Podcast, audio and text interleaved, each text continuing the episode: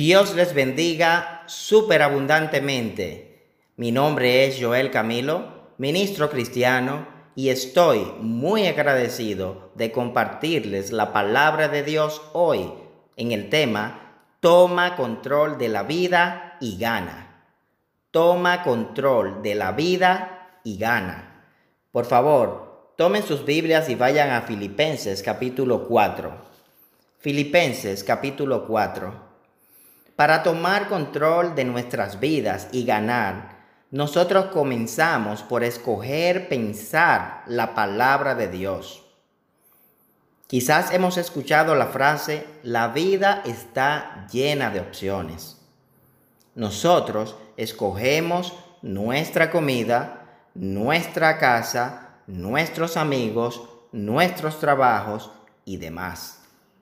Nuestra vida es la suma de esas opciones que hemos hecho. Dios nos dice en Colosenses 3:16 que dejemos que la palabra de Cristo, la palabra perteneciente a Cristo, more en abundancia en nosotros. Nosotros escogemos los pensamientos que queremos que moren en nosotros y la palabra de Dios nos da las mejores opciones. En Filipenses capítulo 4, versículo 8 nos dice, por lo demás, hermanos, todo lo que es verdadero, todo lo honesto, todo lo justo, todo lo puro, todo lo amable, todo lo que es de buen nombre, si hay virtud alguna, si algo digno de alabanza, en esto pensad. ¿Cómo hacemos esto? Bueno, lo hacemos por medio de continuamente dejar que la palabra de Dios more en nuestras mentes, pensamiento por pensamiento, y entonces actuar de acuerdo a ello. En Romanos 12, versículo 2 nos dice, no os conforméis a este siglo, sino transformaos por medio de la renovación de vuestro entendimiento para que comprobéis cuál sea la buena voluntad de Dios, agradable y perfecta. Nosotros no podemos moldearnos a este mundo. Al contrario, nosotros nos transformamos por el libre albedrío. Nosotros renovamos nuestra mente para hacer la voluntad de Dios. Nosotros podemos también controlar nuestros pensamientos y creer lo que la palabra de Dios dice acerca de nosotros. Algo que la palabra dice acerca de nosotros es que sin importar las situaciones, nosotros somos más que vencedores. Y esto lo he creído con todo mi corazón y he visto a Dios trabajar poderosamente en mi vida en la medida que lo sigo creyendo. En el año 2014, mi familia y yo se suponía que debíamos comenzar nuestra parte en residencia del entrenamiento que tiene una duración de cuatro años. Dos de esos cuatro años toman lugar en los Estados Unidos. Nosotros estábamos haciendo todo lo que teníamos que hacer a diario. Estábamos comprando todos los artículos que necesitábamos para entrenamiento. Estábamos vendiendo todos nuestros muebles, nuestro carro y también dejamos nuestros trabajos. Con el único detallito, el único detallito, que eso lo hicimos antes de tener la visa de estudiante asegurada. Nosotros estábamos decididos y comprometidos para terminar el entrenamiento. Permítame preguntarles esto. ¿Ustedes creen que el adversario le gusta ver a alguien comprometido a Dios y su palabra? No, él no le gusta eso. Y créanme, él hará lo que sea necesario para detenernos. Él viene para hurtar y matar y destruir. Tres semanas antes del día en que debíamos viajar, recibimos la mala noticia de que nuestra visa para permanecer en los Estados Unidos durante dos años fue rechazada. qué golpe. Luego de que habíamos dejado empleos, que habíamos vendido todo, incluyendo nuestro carro, nosotros comenzamos a preguntarnos, ¿por qué pasó esto? Estos son los momentos en que nuestros cinco sentidos nos dicen, Joel, esto que estás haciendo es una locura. Esto que estás haciendo no vale la pena. Quizás no debiste dejar tu trabajo y vender todas tus pertenencias para irte a aventurar. Pero ustedes saben qué? Nosotros estábamos decididos a poner a Dios primero. Nosotros en vez de ponernos a pensar en los problemas, nos recordábamos de todas las promesas que Dios tiene en su palabra. Nosotros cometimos el error de haber dejado nuestros trabajos y haber, hecho todo esto sin antes haber recibido la visa. Esto fue una decisión que nosotros hicimos porque entendíamos que no había ninguna objeción para nosotros obtenerla. Pero luego de que todo esto pasó, no nos detuvimos a pensar en que, bueno, este error que cometí, mira lo que me ha causado, y comenzamos entonces a lamentarnos y a sentirnos derrotados y vencidos. No, nosotros nos recordábamos de las promesas de Dios en su palabra para cada uno de nosotros, para ti y para mí. Les voy a citar algunas de estas promesas que nosotros nos recordábamos diariamente. Promesas como Salmos 31:15, en tu mano están mis tiempos. Salmo 62, 8 dice, esperad o confiad en Él, en Dios, en todo tiempo. En Primera de Corintios 10, 13 dice, Dios nos dará la salida para que podamos soportar. En Salmos 56, versículo 3 dice, en el día que temo, en el día que tengo miedo, yo me meto debajo de la cama. No, Dice, en el día que temo, en el día que tengo miedo, yo en ti confío. En Romanos 8:37 nos dice, no, en todas estas cosas somos más que vencedores. Nosotros pasamos un largo tiempo sin trabajo, pero luego Dios hizo un camino donde no lo hay. Durante todo ese tiempo Dios nunca nos dejó solos y sin ayuda. Dios se ocupó de cada necesidad que tuvimos. Nosotros nos mantuvimos comprometidos a estar en el entrenamiento y un año después de esa triste situación, de esa triste historia, nuestra visa fue aprobada. Y aquí estamos de vuelta en nuestro país. Nosotros no permitimos que los ataques del adversario nos llevaran a rendirnos.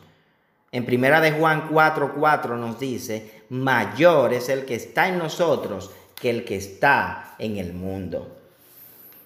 En Salmos 46, versículo 10, nos dice, estad quietos y conoced que yo soy Dios. Estad tranquilos, estad quietos y sepamos quién es nuestro Dios todopoderoso que puede hacer grandes cosas, que puede hacer milagros, señales y maravillas en nuestras vidas en la medida que nosotros creemos su palabra. Hay momentos en la vida que enfrentamos situaciones difíciles y nos distraemos pero es porque el adversario ofrece esto. Nosotros en ese momento es que debemos escoger estar quietos, estar tranquilos y en paz, sabiendo que Dios está con nosotros y que no nos deja ni nos desampara. Eso fue lo que mi esposa y yo hicimos en el momento en que tuvimos esa tribulación, esa presión sin importar el ataque fuerte que hizo y lo que todo lo que causó, nosotros nos mantuvimos firmes y pudimos tener la liberación. ¿Pero por qué? Porque la palabra nos ayudó. La palabra nos ayudó a determinar cuál pensamiento nosotros dejar que haga casa en nuestra mente y cuál descartábamos. Nosotros decidimos pensar la palabra de Dios y decidimos demoler, derribar todo pensamiento que estaba contrario a ella. En 2 Corintios 10, versículo 5 dice, derribando argumentos y toda altivez que se levanta contra el conocimiento de Dios y llevando cautivo todo pensamiento a la obediencia a Cristo. Nosotros demolemos todo pensamiento contrario a la palabra y llevamos todo pensamiento cautivo a la obediencia a Cristo. Nosotros consistentemente debemos de incluir en nuestra dieta la palabra de Dios que nos ayuda a desarrollar una actitud positiva en medio de todos los problemas y desafíos que enfrentamos. Nosotros también podemos decidir hablar la palabra de Dios para controlar nuestras vidas y ganar. Cuando nosotros hablamos la palabra de Dios, nosotros estamos creciendo espiritualmente y estamos deshaciendo las obras del adversario, porque estamos dando a conocer lo que Dios quiere que se conozca. De la abundancia de corazón habla la boca, dice Mateo 12:34. Es comprobado que si permanecemos en la palabra, pensamos la palabra y la tenemos en nuestro corazón, eso es lo que vamos a hablar. Hay un libro que tenemos en nuestro ministerio, Poder para la Vida Abundante, escrito por el doctor Víctor Paul Wilbur, fundador de nuestro ministerio, y él dice en una de, de, los capítulos dice, y le cito, muchas, muchas veces la gente me dice en mis clases sobre poder para la vida abundante, doctor Weaver, ¿usted de veras se emociona por su investigación bíblica? Claro que sí. ¿Por qué no debería yo entusiasmarme con la grandeza de la palabra de Dios y su mensaje de recursos ilimitados? Cuando yo jugaba baloncesto, estaba totalmente envuelto y entusiasmado por el juego. Llegué a tomarlo muy en serio y a tener un fervor tremendo por ese deporte. ¿Por qué no debo tener un tremendo fervor por la grandeza de la palabra de Dios, la cual es mucho más duradera y rinde mayores beneficios? A un hombre se le admira por ser un fanático del fútbol o del baloncesto. Pero cuando Él se atreve a emocionarse por la grandeza de la palabra de Dios, la gente piensa que a este fanático de la Biblia le falta un tornillo. Con toda seguridad, algo debe andar mal con nuestra escala de valores. La palabra de Dios es tan tremenda, tan maravillosa, tan rica, que cuando Jesucristo dijo que Él vino para que tengamos vida y para que la tengamos en abundancia, nosotros deberíamos naturalmente responder con entusiasmo. No solo necesitamos tener un conocimiento de la integridad y exactitud de la palabra de Dios, sino que también debemos tener el fervor, la creencia entusiasta, el sumo interés, de manera que otros hombres y mujeres puedan saber que la palabra de Dios es la voluntad de Dios. Y termina la cita. Nosotros debemos de entusiasmarnos con la palabra de Dios. Así como el profeta Jeremías, que, quien dijo que había en su corazón como un fuego ardiente metido en sus huesos y él no pudo contener para hablar la palabra en Jeremías 29. En Hechos 4:20 dice Pedro y Juan, denudadamente ellos dijeron en medio de la oposición que no podían dejar de decir las cosas que habían visto y oído. Nosotros tenemos que hacer lo mismo. Nosotros tenemos que decir las bendiciones que nosotros hemos recibido, lo que hemos visto y oído. Cuando nosotros estamos entusiasmados con algo, nosotros lo hablamos. Nosotros sincronizamos nuestra boca con la palabra de Dios. En Marcos 11, versículo 23 nos dice, porque de cierto os digo, que cualquiera que dijere a este monte, quítate y échate en el mar, y no dudare en su corazón, sino creyere que será hecho lo que dice, lo que diga le será hecho. ¿No es esto grandioso? Cuando nosotros sincronizamos nuestros pensamientos con lo que confesamos con nuestra boca, podemos remover cualquier obstáculo o montaña que se ponga por delante de nosotros. No hay problema que nosotros no podamos vencer cuando nosotros creemos lo que la palabra de Dios nos dice. Pensamiento de acuerdo a la palabra de Dios nos llevan a acciones de acuerdo a la palabra de Dios pensamiento de acuerdo a la palabra de Dios nos llevan a acciones de acuerdo a la palabra de Dios. Cuando David se enfrentó con el campeón del ejército filistino, él tomó acción de acuerdo a la palabra y ganó. Goliat, el gigante, era más grande que él tenía más armadura y el entrenamiento necesario como un hombre de guerra.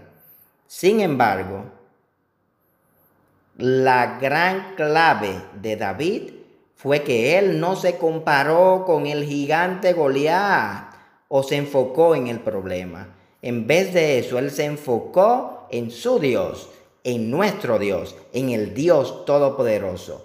Y su solución, la solución de David, comparado a Dios, y su palabra era que Goliat era minúsculo ante él. Eh, Goliat no era un gigante a la vista de David, porque David estaba magnificando a Dios por encima de su problema. David confesó lo que la palabra había hecho por él, de cómo Dios lo había librado de la boca de leones, de osos y cómo él estaba seguro de que Dios lo iba a librar también de Goliat. David estaba convencido totalmente de la palabra de Dios y él denudadamente, sin miedo, actuó de acuerdo a ello. ¿Estás tú convencido de que Dios puede librarte de ese problema que tú estás enfrentando hoy? Si es así, vas a vencer, porque Dios es fiel a su palabra. Él nos lleva siempre en triunfo en Cristo Jesús. Él nos dice que nosotros somos más que vencedores. Él nos dice que nos va a dar la salida ante cualquier situación. No importa la situación que sea, no importa el problema, tan grande que sea, Dios está listo y es poderoso para cumplir su palabra y hacer un camino donde no lo hay. En Primera de Corintios 10, versículo 13, dice, no os ha sobrevenido ninguna tentación que no sea humana, pero fiel es Dios, que no os dejará ser tentados más de lo que podéis resistir, sino que dará también juntamente con la tentación la salida para que podáis soportar. Una versión de la Biblia dice de este versículo, y se los quiero citar, dice, ustedes no han pasado por ninguna tentación que otros no hayan tenido Hago un paréntesis ahí. Muchas veces pensamos que el problema tan grande que tenemos solamente somos nosotros los que lo hemos pasado. Señores, nosotros no hemos pasado por ninguna tentación que otros no hayan tenido. Sigo leyendo el versículo. Y pueden confiar en Dios, pues Él no va a permitir que sufran más tentaciones de las que pueden soportar. Además, cuando vengan las tentaciones, Dios mismo les mostrará cómo vencerlas y así podrán resistir. ¡Wow! Este es un versículo poderoso. Cuando nosotros sabemos que Dios nos da la salida, nosotros vencemos. Nosotros somos más que vencedores. Nosotros podemos tomar control de la vida y ganar. En Filipenses 4:13 dice, todo lo puedo en Cristo que me fortalece. Todo lo puedo en Cristo que me fortalece. Todo lo podemos en Cristo que nos fortalece. Nosotros no debemos permitir que pensamientos negativos se queden en nuestra mente. Nosotros lo demolemos, nosotros lo derribamos, nosotros llevamos cautivo todo pensamiento a la obediencia a Cristo.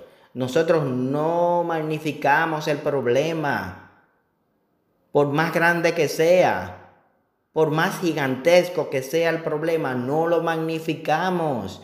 Nosotros magnificamos a Dios por encima de ese problema. No le digas a Dios cuán grande es tu problema.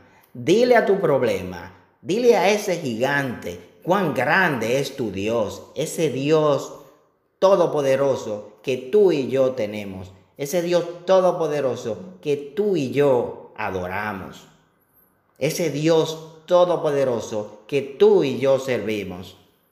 Vamos a mantenernos haciendo la palabra de Dios, pensando la palabra de Dios, creyendo la palabra de Dios y nosotros vamos a vencer. Tomemos control de la vida y ganemos. Padre Celestial, te damos muchas gracias por cada día aprender más de tu palabra, por cada día saber que tú estás con nosotros sin importar la situación que nosotros enfrentemos. Padre amado, gracias por el gozo y privilegio que tenemos de ser tus hijos amados y de saber que tú nunca nos dejas solo y de saber que siempre estás ahí para darnos la salida ante cualquier situación. Padre amado, te damos gracias porque sabemos que nosotros tenemos la victoria Gracias Padre, en el nombre poderoso de nuestro Señor Jesucristo. Amén. Dios les bendiga abundantemente.